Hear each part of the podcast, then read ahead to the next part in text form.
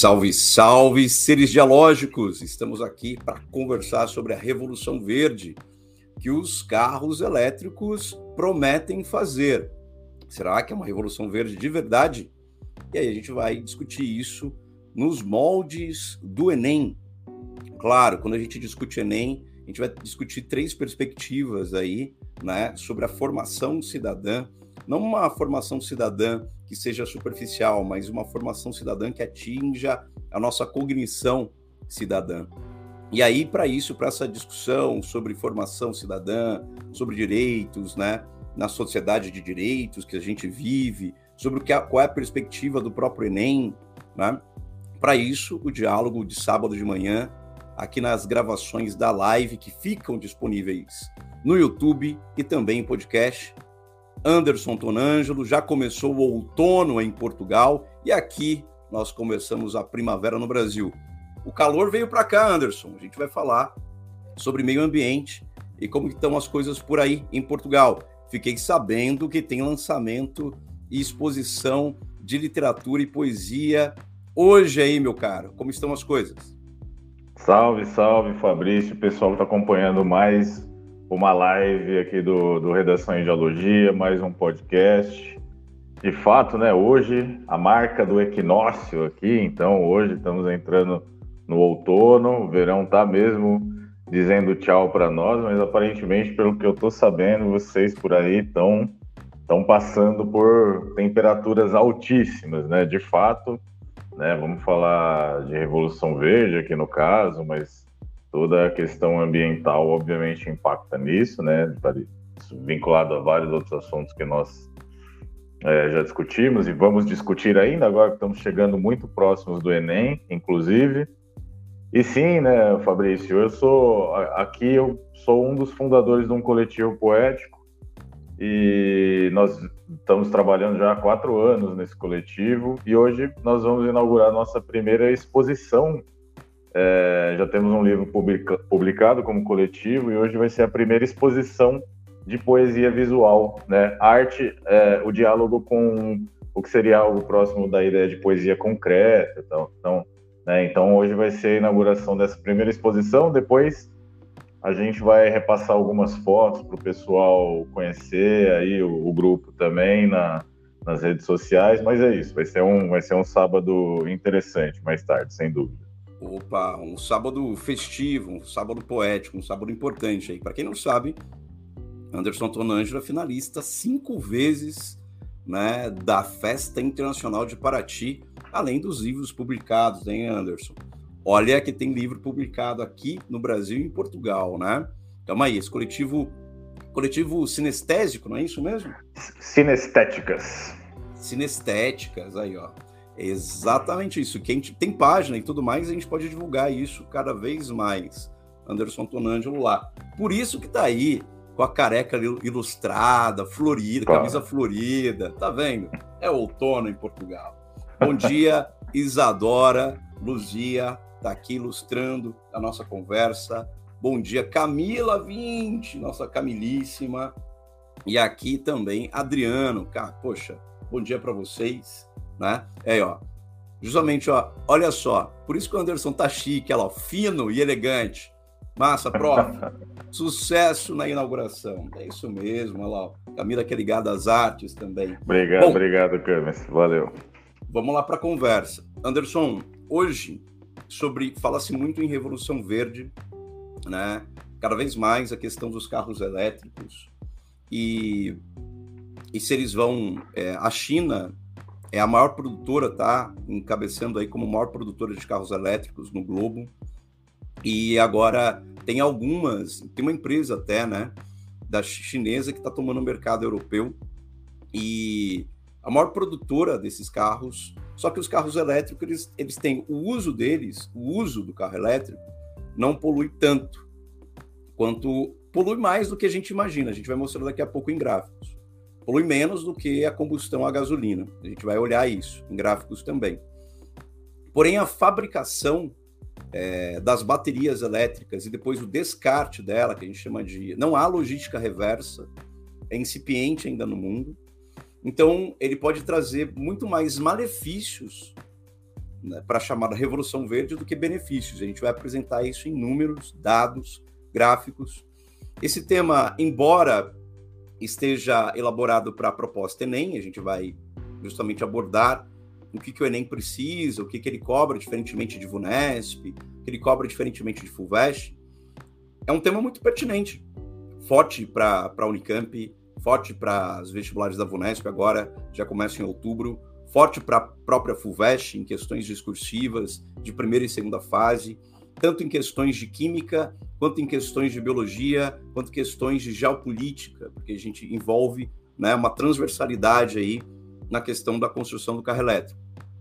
E as maiores fontes de lítio, que é um dos principais componentes das baterias elétricas, fica sob a Amazônia. Esse é um dado que pouca gente sabe. A gente vai analisar isso também, a gente pode conversar sobre isso. E hoje, maior, um dos maiores produtores de lítio do, do globo é a Bolívia. Né? Então, os desertos, né? E precisa de muita água para a fabricação disso. A coletânea vai trazer vários aspectos e a gente vai levantar isso sobre ela. Aqui na, na tela, a gente vai olhar que tem no site da Redação de Geologia, vocês têm acesso gratuito, e aí vocês têm te os temas sobre logística reversa, entre outras coisas, né? Tem também alguns exercícios importantes, a gente vai falar muito sobre eixo temático, mas o tema está aqui no Drive e vai para a tela de vocês. Ele aponta o seguinte sobre o tema. Estou mexendo aqui na outra tela. Vai lá na proposta Enem e vem, primeiramente, um gráfico. O que, que esse gráfico diz? O que, que ele aponta? Né? Efetivamente, o primeiro texto. Então vamos lá, vamos fazer a leitura e aí Anderson vai comentando. Emissões dos diferentes cenários. Aí vai apresentar um gráfico com cenários, né? Milhões de toneladas de CO2, que é dióxido de carbono, por ano. Né? Então, você tem aqui é, 2020, 2020, é 2030 e 2035, como que as coisas são, e aí os componentes, a convergência, entre outros detalhes aqui, está lá embaixo. No prazo de 15 anos, os biocombustíveis são o caminho mais limpo, segundo o estudo. Aí vai lá apresentar o estudo, vai lá um, um parágrafo aqui e chega a seguir no guia quatro rodas e diz o seguinte: o carro não é o causador de todo o mal. O maior problema para diversos países está na geração de energia para uso doméstico e industrial. No caso da China, as termoelétricas respondem por 76% do total das emissões do país. No Brasil, a maior parte das emissões de CO2, 35%, vem da atividade agropecuária flatulência do gado e tratamento do solo com estrume, fertilizantes, entre outras coisas. Desmatamento é a segunda causa, com 27% de participação.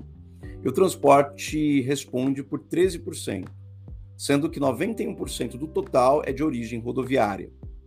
O carro elétrico, sozinho, portanto, não é a solução para todos os males ambientais e ainda precisa evoluir para que automóveis desapareçam de vez das estatísticas de emissões.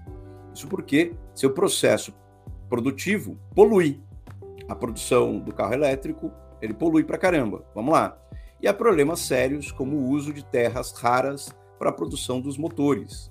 Esses materiais disponíveis em pouca quantidade na natureza exigem remoção de montanhas de outros minerais para sua extração, com prejuízo do meio ambiente. A destinação das baterias é outra questão grave.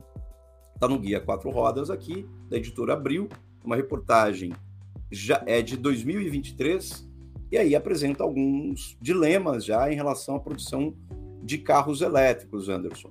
O carro, ele diz que o, o carro, o carro não é o principal causador de todo o mal na questão da poluição, porém, né, a questão aqui, quando o transporte responde por 13% dessa poluição no Brasil, por exemplo, sendo que 91% do total é de origem rodoviária. Né? Então, aqui já indica algumas saídas, como investimento em malha ferroviária ou né, a questão marítima e fluvial. A gente pode discutir essas questões na Revolução Verde, que Revolução Verde que a gente tem que fazer realmente produção de carros e carros elétricos, como que está sendo isso? Alternativas, porque as pessoas não vão deixar de se locomover com carros individuais, né? E pelo globo e principalmente no Brasil, que tem uma malha rodoviária gigantesca, né? Como diria, né? Alguns têm até uma sanha chamado rodoviarismo. Como resolver isso, Anderson? Uma proposta é, Enem aqui. O que, que você acha? É bom para trabalhar com, com o Enem, Fabrício. Esse é um texto, esse, é um, esse texto e esse gráfico, eles são muito preciosos, né? Uma das, a gente sabe que uma das grandes competências que o Enem vai exigir do seu candidato é a leitura e interpretação dos gráficos, né? Como extrair conclusões disso. Né? Muito, obviamente, o, todo, todo mundo vai conseguir acessar o, o, os gráficos, mas como tirar conclusões precisas disso? E aqui a gente vê que a questão não é tão simples como às vezes a gente coloca na, né, no, no, numa, vamos dizer, num aspecto linear. Né? Eliminar o carro e, ok, né, a, essa carbonização ela é resolvida. A coisa precisa ser tratada como um plano é, geral de alta implementação e de médio e longo prazo. Né? Então, de fato, talvez investir em outras áreas, porque historicamente esse rodoviarismo, como você fala, né, que até, enfim, na história do Brasil dá para a gente vincular com o lobby que as empresas automobilísticas tiveram, principalmente desde o meio do século XX, né, e que acabaram sendo propagadas, ainda mais com né, a múltipla construção de rodovias, rodovias e por aí vai, e entender também de onde vem né, é, esse dióxido de carbono da atmosfera, né, a questão completa, porque a gente vai poder associar a outras, a outras questões nacionais, que não apenas a, o transporte, né, como o, o, o texto bem diz para a gente aqui, e pensar mesmo, né, mesmo dentro do, do aspecto da construção dos carros elétricos, o quanto exatamente né, a gente consegue descarbonizar a atmosfera também. Acho um, um, texto muito informativo aqui, né? E o candidato, o vestibulando, tem que olhar para um tipo de texto como esse com muita calma e fazer é, anotações, tirar os dados, fazer procurar fazer relações entre eles e os outros textos também. Então, acho um, um gráfico e um texto aqui é, bastante promissores assim para um texto é, com uma proposta de intervenção sofisticada.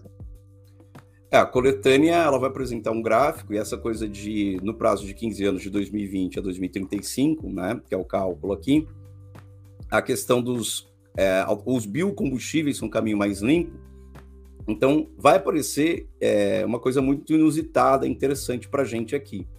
Depois a gente vai falar de geopolítica, mas é o seguinte: se a China é o maior produtor de carros elétricos, e lembrando que hoje é, existe uma competição muito grande entre o leste e o ocidente, principalmente capitaneado pelos Estados Unidos. Os Estados Unidos é o maior produtor e consumidor né, de petróleo, de combustíveis fósseis aí, e a questão do petróleo. E o petróleo é a indústria, a indústria do petróleo é a que mais polui no globo. A segunda que mais polui, nós já dissemos aqui, é a indústria da moda, é a indústria têxtil. Na verdade, é mais do que a indústria da moda, é a indústria têxtil. Depois, a indústria da mineração e aí por diante. A agropecuária vem na sequência. A China, ela está apostando muito em carros elétricos. E agora, se vocês observarem a movimentação do xadrez geopolítico dos últimos meses, o que, que nós temos? Nós temos os Estados Unidos ficando muito mais próximo da Índia, que é o país, é o segundo país com maior fronteira com a Rússia. É, a Rússia e a China né, fazem fronteira. O segundo país com maior fronteira com a China é a Índia. E lembrando, tem outro fator aí. A Índia é a maior população do globo atualmente. Então, 2023 traz esse dado. A Índia, nesse ano de 2023, descobriu o biocombustível dos carros flex do etanol brasileiro. E a Índia, a maior população do mundo, do político mais popular do mundo, porque o Narendra Modi, hoje, nas redes, em todos os lugares, é o político mais popular do mundo. Popular não quer dizer que ele seja democrático, ok? Porque tem um pouco de autocracia também ali no político indiano. O que, que acontece efetivamente é, com essa questão do biocombustível, que é o dado aqui. Os Estados Unidos está apostando muito, vocês vão ver que os acordos bilaterais com a Índia estão subindo para fazer frente à China e os acordos com o Brasil estão também sendo entrelaçados em vários aspectos, principalmente porque vai ter uma mudança no investimento em biocombustível de etanol e carro flex, com a Índia e Estados Unidos apostando nisso. E quem é, quem tem a patente desses carros flex e desse biocombustível que menos polui? Brasil.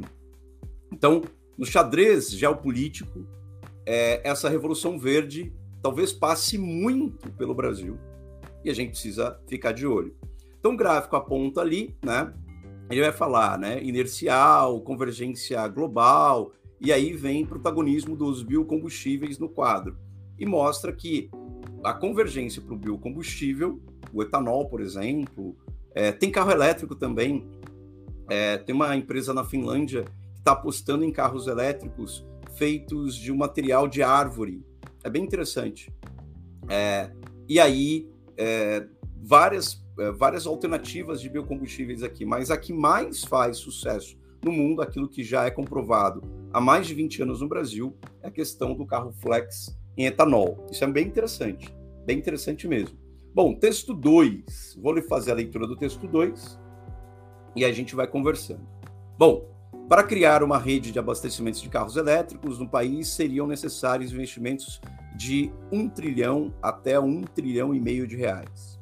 Enquanto a rede de etanol já está pronta e funcionando em mais de 40 mil postos de combustíveis, entregando praticamente o mesmo desempenho em termos de descarbonização, além de gerar emprego e renda em mais de 1,2 mil municípios. Abre aspas.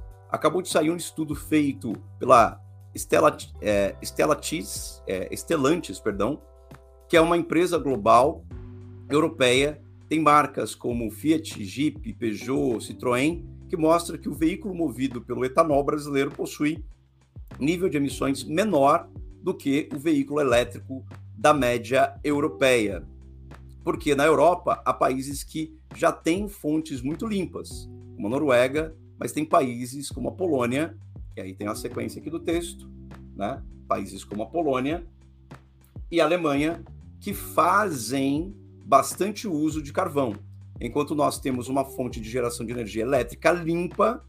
E daí eu pergunto, qual o custo para a sociedade de um e de outro? Questiona Evandro Gussi, presidente da União da Indústria de Cana-de-Açúcar e Bioenergia, UNICA. Está lá na Gazeta do Povo, essa fonte aqui também de 2023. Anderson, aqui já dá uma dica, né?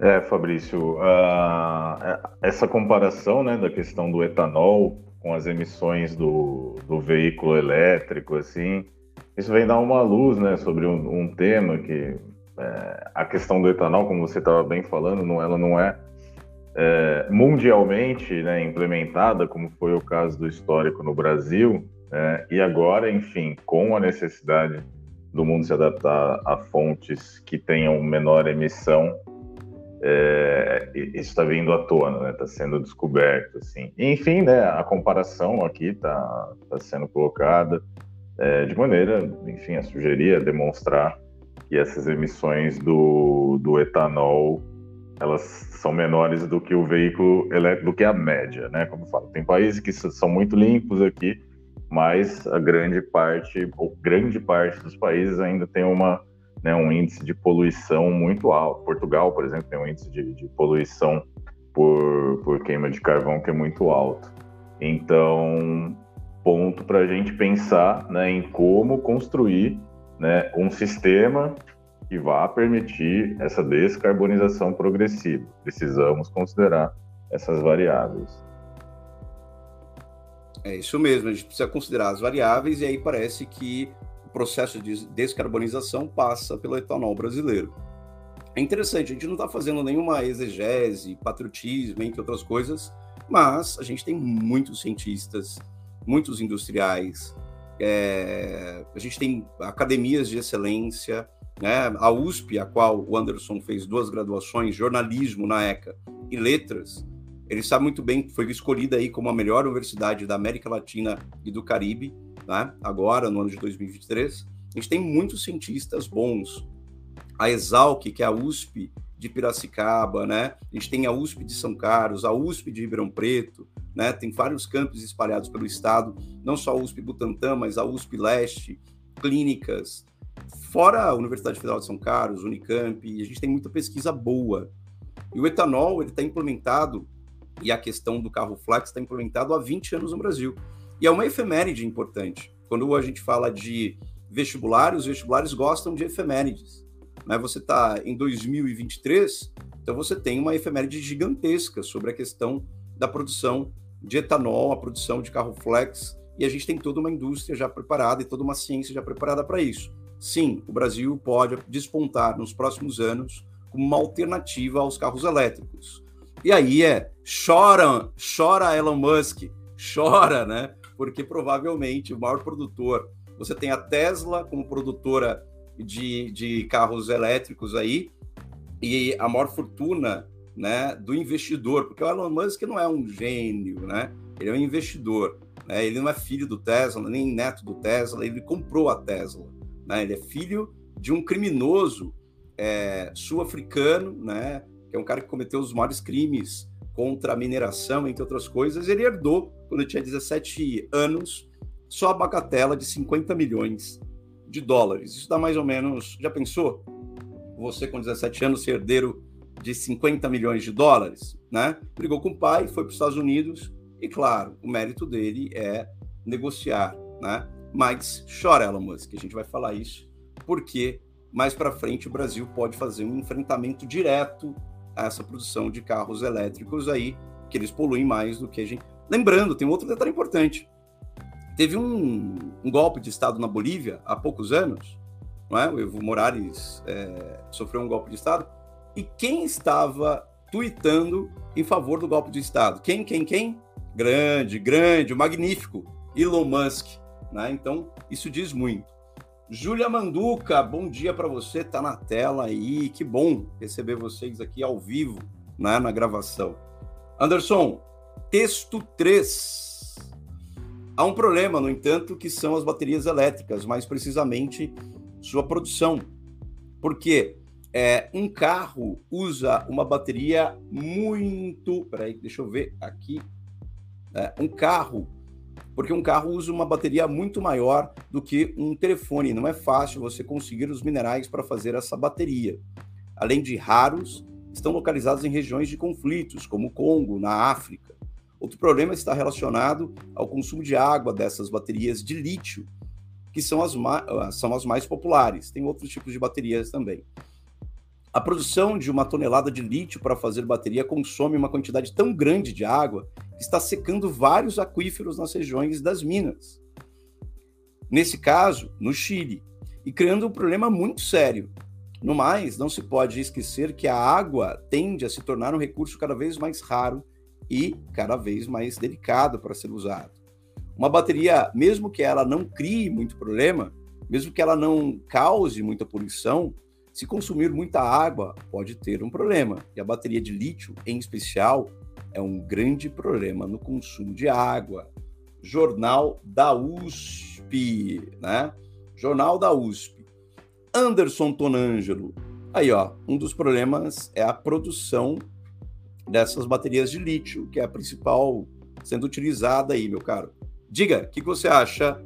Mais uma vez, né? Mostrando que talvez não seja uma revolução verde e não seja uma alternativa pertinente para essa revolução acontecer, para a descarbonização, o uso dos carros elétricos. É, Fabrício, o, essa questão do, da, das baterias de lítio, né, tem, tem aparecido cada vez mais é, matérias sobre isso em, em, órgãos diversos, né, naquelas fontes que a gente mais confia, e aparentemente, né, o problema da, do consumo de água em relação à produção das baterias de lítio é, é bastante contundente. É, então, estava falando que essa questão do, das baterias de lítio e do consumo de água tem aparecido cada vez com mais regularidade na mídia, nessas fontes que a gente vive ressaltando, né, que são muito confiáveis. Então, claramente é um problema, vai, é um problema que vai se tornar cada vez mais contundente, cada vez mais pungente,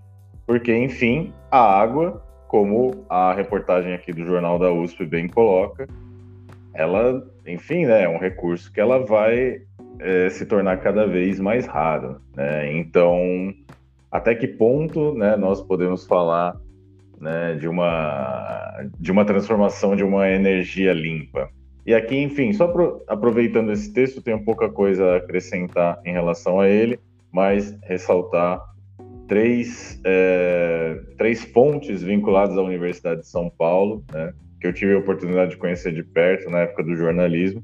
Uma delas é o Jornal da USP, um pouco mais institucional. A outra é o Jornal do Campus, né? essa feita pelos alunos, assim como a Agência Universitária de Notícias também, que tem a, o enfoque em produzir matérias com as diferentes unidades, as diferentes faculdades da Universidade de São Paulo, então tem um viés bastante científico. Três ótimas fontes, né? Então aqui a gente tem o jornal da USP, trazendo essa informação, o, consumo, o altíssimo consumo de água vinculado à produção das, das baterias de lítio. Isso, naturalmente, precisa ser considerado. Essa, essas fontes você pode colocar aqui no chat, né? Colocar as fontes aqui do Jornal da USP, já está aqui na tela, mas a Agência Única uh, Universitária de Notícia, que caiu até na FUVEST 2023, né? A gente já indicou aqui. Coloca para a gente no chat, só para que tenha, tenhamos referência, né? E na sequência aqui, o texto 4 é um outro gráfico, e esse gráfico é do jornal Estadão, e vai falar da comparação de emissões de CO2 na atmosfera, né? E aí por diante. O que está dizendo ali nesse gráfico?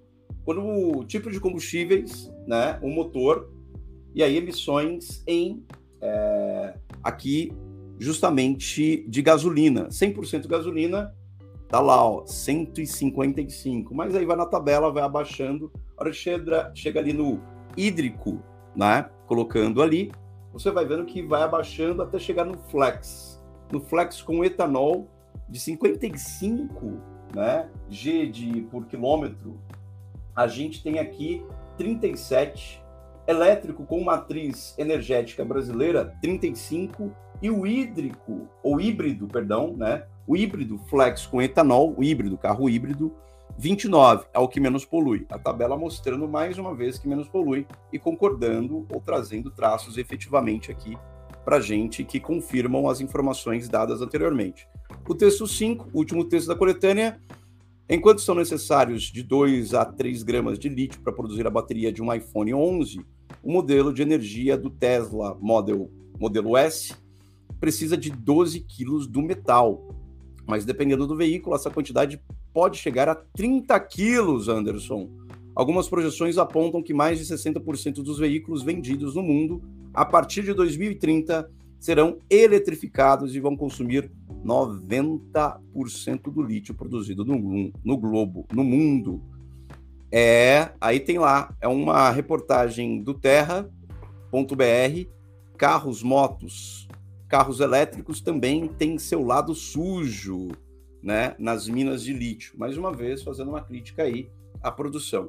Camila 20 fez uma pergunta aqui, ela vai para a tela novamente, e a pergunta é sobre o termo da geografia, geografia a questão Revolução Verde, Anderson. Quer responder isso?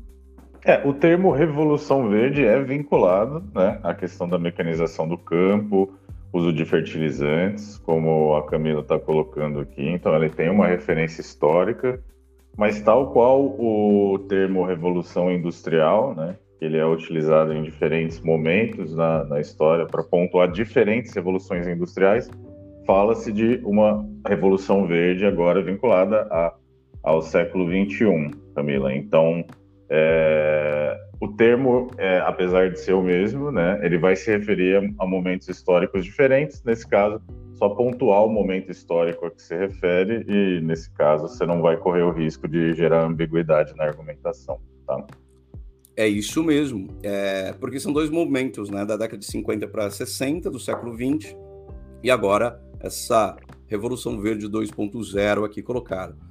Proposta Enem Anderson, proposta de redação. A partir da leitura dos textos motivadores e com base nos conhecimentos é, construídos ao longo da, de sua formação, redija um texto dissertativo argumentativo em modalidade escrita formal da língua portuguesa sobre o tema produção de veículos e os desafios da descarbonização.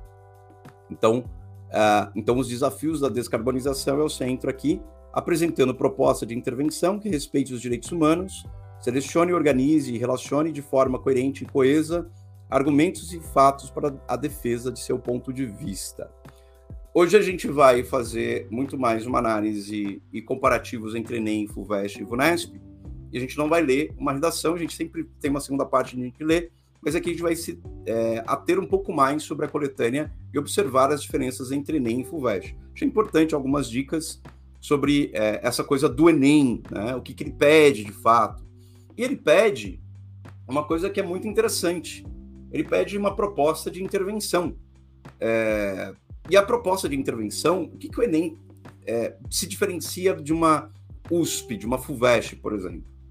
A FUVEST ela pede uma reflexão é, mais profunda, uma reflexão em que você apresente repertório sociocultural e você vai aprofundar efetivamente aquela questão. E a questão é sempre uma questão muito mais universal, mais geral, mais conceitual, mais ampla.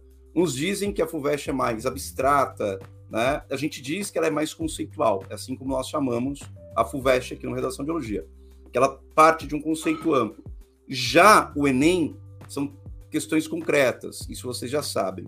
Mas o que, que o Enem está cobrando de fato? Ele está cobrando a formação cidadã do estudante de ensino médio. Então, é o Exame Nacional de Ensino Médio. Portanto, o que ele quer saber desse estudante? Ele quer saber se o estudante, se é estudante, tem saídas cidadãs para aquela problemática levantada. Quais são as saídas cidadãs possíveis sobre a, essa temática? Aí a gente tem um, uma brincadeira, um jogo, que a gente monta esse. Tem um material no próprio site de Redação de Biologia, tem um próprio material que está gratuito lá, sobre eixos temáticos e citações, como fazer isso. Nessa construção que a gente vai mostrando dos eixos temáticos, o que, que nós encontramos? Nós encontramos eixos temáticos, seis ou sete eixos temáticos que mais caem, ou que você pode estudar. Então, por, por exemplo, o homem e sua relação com o meio ambiente, esse é o primeiro eixo temático. Aí vai lá, as variações e subtemas, a importância da água, e aí pode aparecer os efeitos da escassez de água no século XXI, o acesso à água potável e saúde pública, a questão do lixo, meios para controle do excesso de lixo gerado no Brasil, gestão de resíduos na sociedade brasileira, resíduos sólidos na sociedade brasileira, é, queimadas, o aumento de incêndios nas matas brasileiras, a persistência da cultura de queimadas na sociedade brasileira. Se a gente for pegar a questão do carro elétrico, ela está aqui entre a importância da água, a questão do descarte do lixo, coleta seletiva e logística reversa, que é um tema forte também, logística reversa, não é? E também está relacionado a queimadas, porque é, para as baterias de lítio é, serem produzidas, e as principais fontes, como a gente disse no começo, estão na Amazônia. Então você teria que desmatar para retirar esse lítio de áreas amazônicas, né? E aí por diante. Anderson, vamos brincar um pouquinho com a construção aqui do eixo temático? Algum comentário? Posso ir adiante? Então, vamos lá. Bora lá.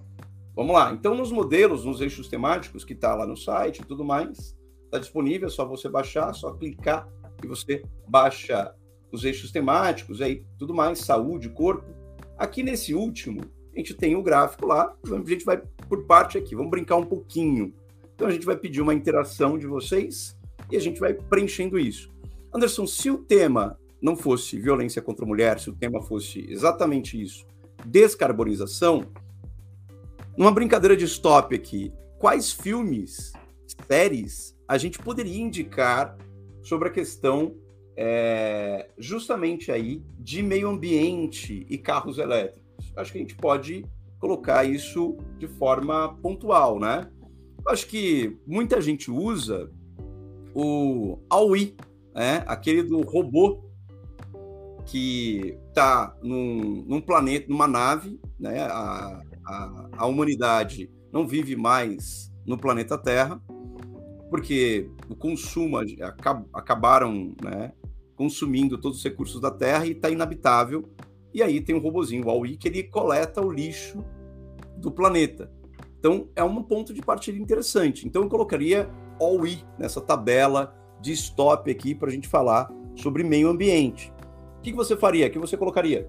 É, eu, esse foi o primeiro que eu pensei também, mas é, tem, por exemplo, se a gente quiser fazer uma, uma referência a um clássico do, do, do, cinema dos anos 80 também, a gente pode citar Mad Max, por exemplo, que vai lidar justamente com uma sociedade que está precisando reproduzir, né? É, é um futuro pós-apocalíptico, claro, então é uma referência ilustrativa, mas é uma sociedade em que está tentando traficar e tentar reproduzir as condições mínimas de vida, né, em um lugar onde a natureza já, já, já foi completamente devastada e está inutilizada.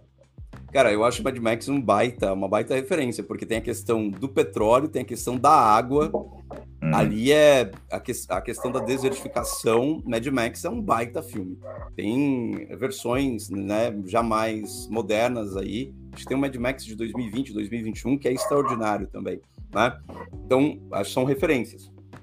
Pensadoras e pensadores sobre meio ambiente. Eu citaria Hans Jonas, que é um grande pensador, é aquele que vai falar sobre a questão da, da sustentabilidade. Ele tem uma definição de sustentabilidade muito inteligente, muito interessante, que é a questão de sustentabilidade não é só uma preocupação com o tempo presente, mas com as gerações futuras. Hans Jonas é um cara bem interessante para citar em meio ambiente, pensadoras e pensadores aqui entre outros que a gente pode citar. Frases contundentes sobre isso, então dá para a gente fazer. Livros, frases, versos, fatos históricos. Acho que a Revolução Verde é um fato histórico do século XX, Revolução Verde do século XXI. E música. Eu colocaria Passarinhos do Emicida, que é uma música que faz uma crítica muito forte ao agronegócio, à questão do, da desertificação, à poluição. Então, música eu colocaria esses detalhes.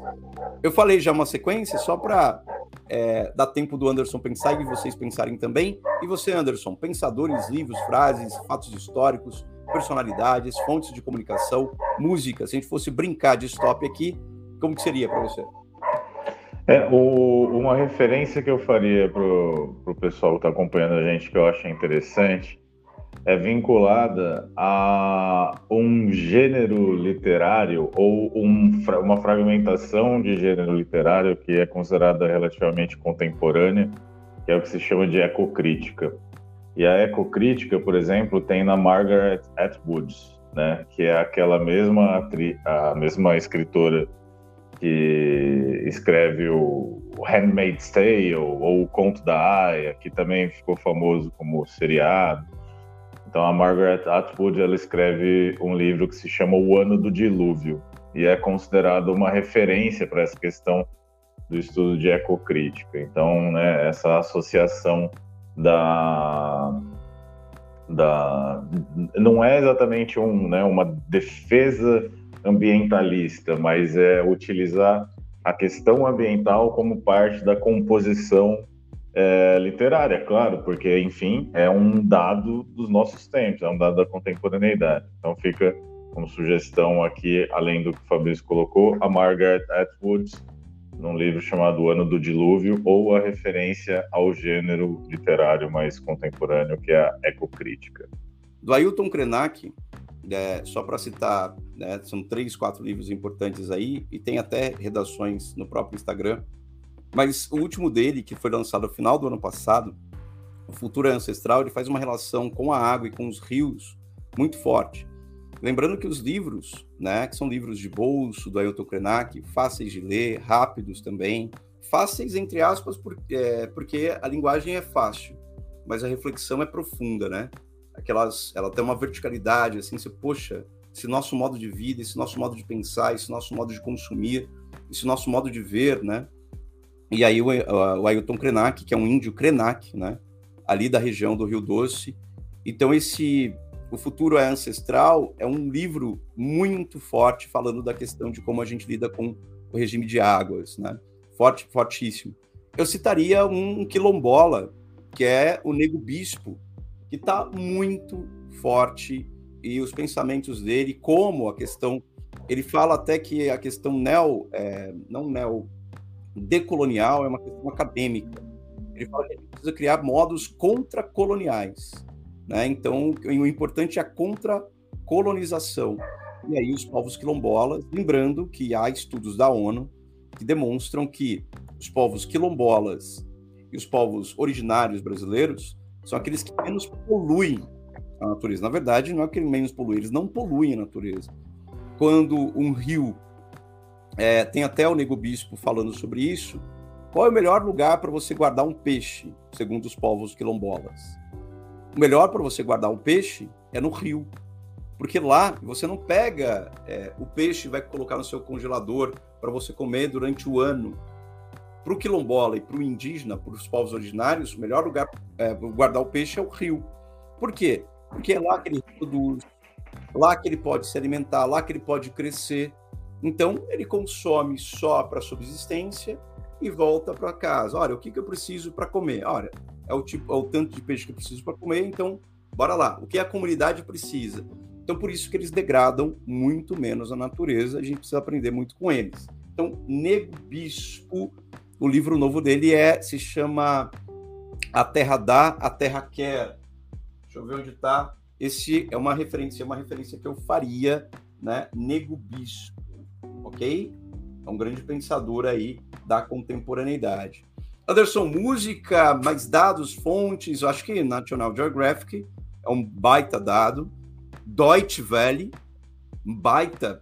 a gente, a gente até é sócio, eu fico brincando que a gente é sócio dessas companhias de, de informação. Uhum. Magníficas. E BBC News, né? O que mais que a gente pode apresentar aqui?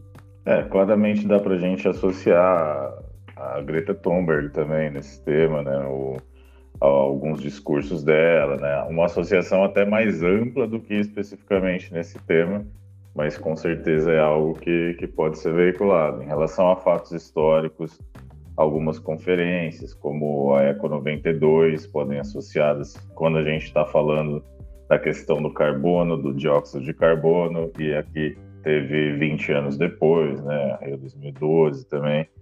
Então, algumas conferências importantes, principalmente se a gente for vincular a questão do carbono podem ser também trazidos como referências externas.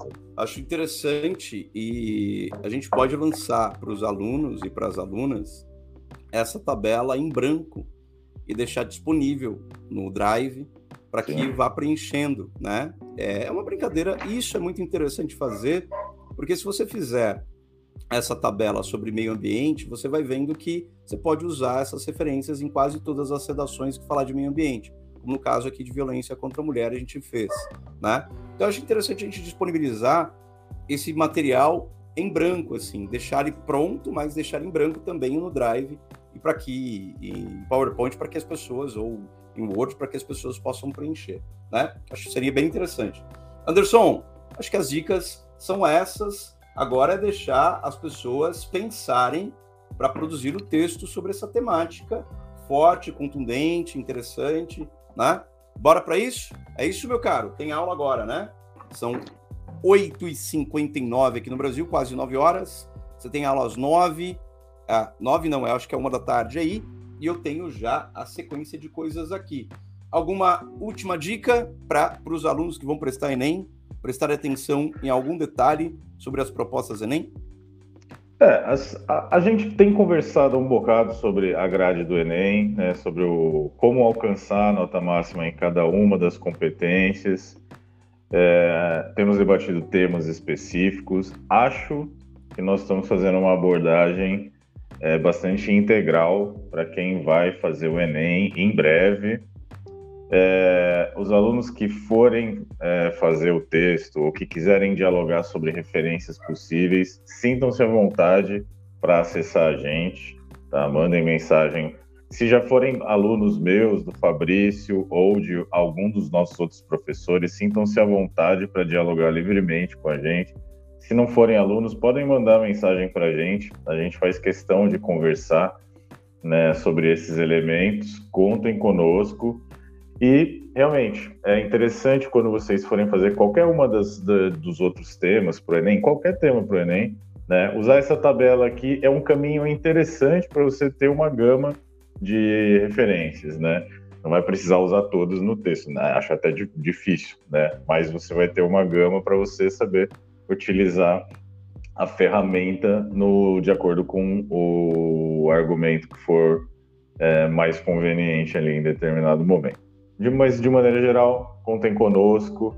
Né? Sempre um prazer aí dividir esse tempo com o Fabrício, conversar com vocês, debater temas tão necessários, não só para os vestibulares, mas para a nossa vivência cidadã, para a nossa experiência social. Então, por hora é isso. Né? Desejo um bom sábado para todo mundo, Fabrício, pessoal que está acompanhando a gente. Né? Passem o podcast para os conhecidos, né? para aqueles que vocês acharem que vão gostar de ouvir um debate sobre temas contemporâneos e estamos sempre à disposição. É isso, Anderson. Só para mostrar que estava olhando aqui, estava tentando pegar o, os livros que estavam aqui, ó. Nego Bispo, esse daqui é o lançamento da editora Ubu, né? A Terra dá, a Terra quer. Aqui, ó, Nego Bispo, né? Antônio Bispo dos Santos, conhecido como Nego Bispo, está aqui na tela, um livro fantástico, é, um diálogo, né? Sobre natureza, sobre meio ambiente, sobre o que a gente precisa de revoluções contra-coloniais. Indicação nossa aqui. Anderson, é isso. É, você falou coisas muito pontuais aí, interessantes, dizendo que é mais, para a gente é muito divertido ensinar, aprender com vocês, dialogar, porque para a gente aqui é mais do que aula para vestibular. Para a gente é a formação cidadã, para a gente é a formação de espectro de entender o Brasil politicamente, o cenário geopolítico, entender um pouco mais de biologia, de química, tudo integrado. É isso. Boa inauguração da exposição hoje aí, meu caro. Evoé, Evoé, diria o nosso grande, né? Os nossos grandes deuses da poesia e aí por diante. Ó, tá todo mundo falando aqui, né? Tchau pra gente. E aí, obrigado pela aula, obrigado para vocês, né? Coraçãozinho para vocês também. Manduca, beijão. Cami, beijão. Abraço para vocês. A gente se encontra na próxima. Tchau, tchau, gente. Até sábado que vem.